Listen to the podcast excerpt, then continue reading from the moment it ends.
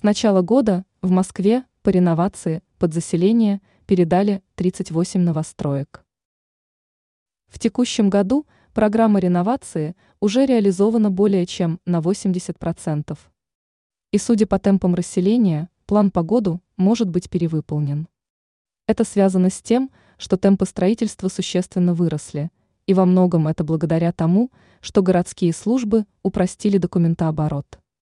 Все процедуры, на которые раньше уходило по несколько месяцев, и их нельзя было вести параллельно, теперь застройщики проходят за несколько недель.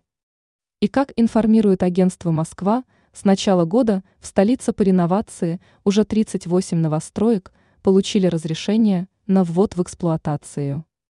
Что характерно, в это количество новостроек будет расселено 233 старых малоэтажных дома. После расселения строительные организации приступят к демонтажу старых домов, и частично строительные конструкции будут отправлены на переработку. В столице функционирует несколько предприятий, которые перерабатывают эти конструкции и производят из полученного сырья новые строительные материалы.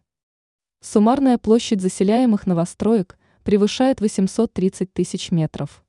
КВ – к переселению уже приступили более 33 тысяч жителей столицы.